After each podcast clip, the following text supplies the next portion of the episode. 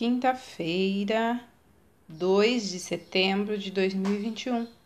A leitura do texto está no livro de 2 Samuel, capítulo 11, dos versículos 1 até o 27. O título de hoje é Justificados.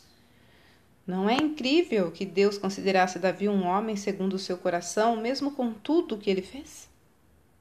A Bíblia mostra que os critérios de avaliação de Deus são diferentes. Ele busca fé e disposição à obediência por isso, pessoas como Abraão e Davi agradam ao Senhor, apesar de todas as suas falhas e erros. Todos os mortais nascem pecadores e não farão outra coisa senão desagradar a Deus.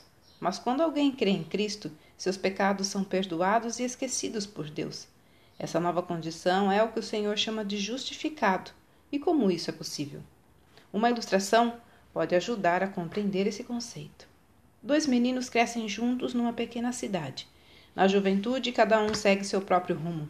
Um torna-se um juiz e o outro se perde em caminhos tortuosos. Já adulto, o segundo vê-se levado ao tribunal na condição de acusado. Ao entrar, o juiz da causa, o réu imediatamente reconhece seu coleguinha de infância.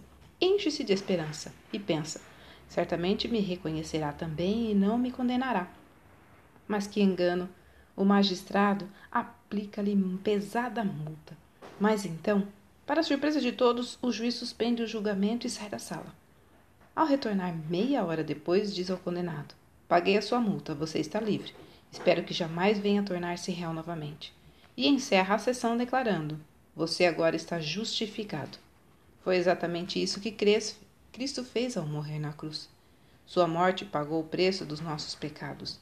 Agora quem crê nisso é considerado justo, pois a culpa já está paga.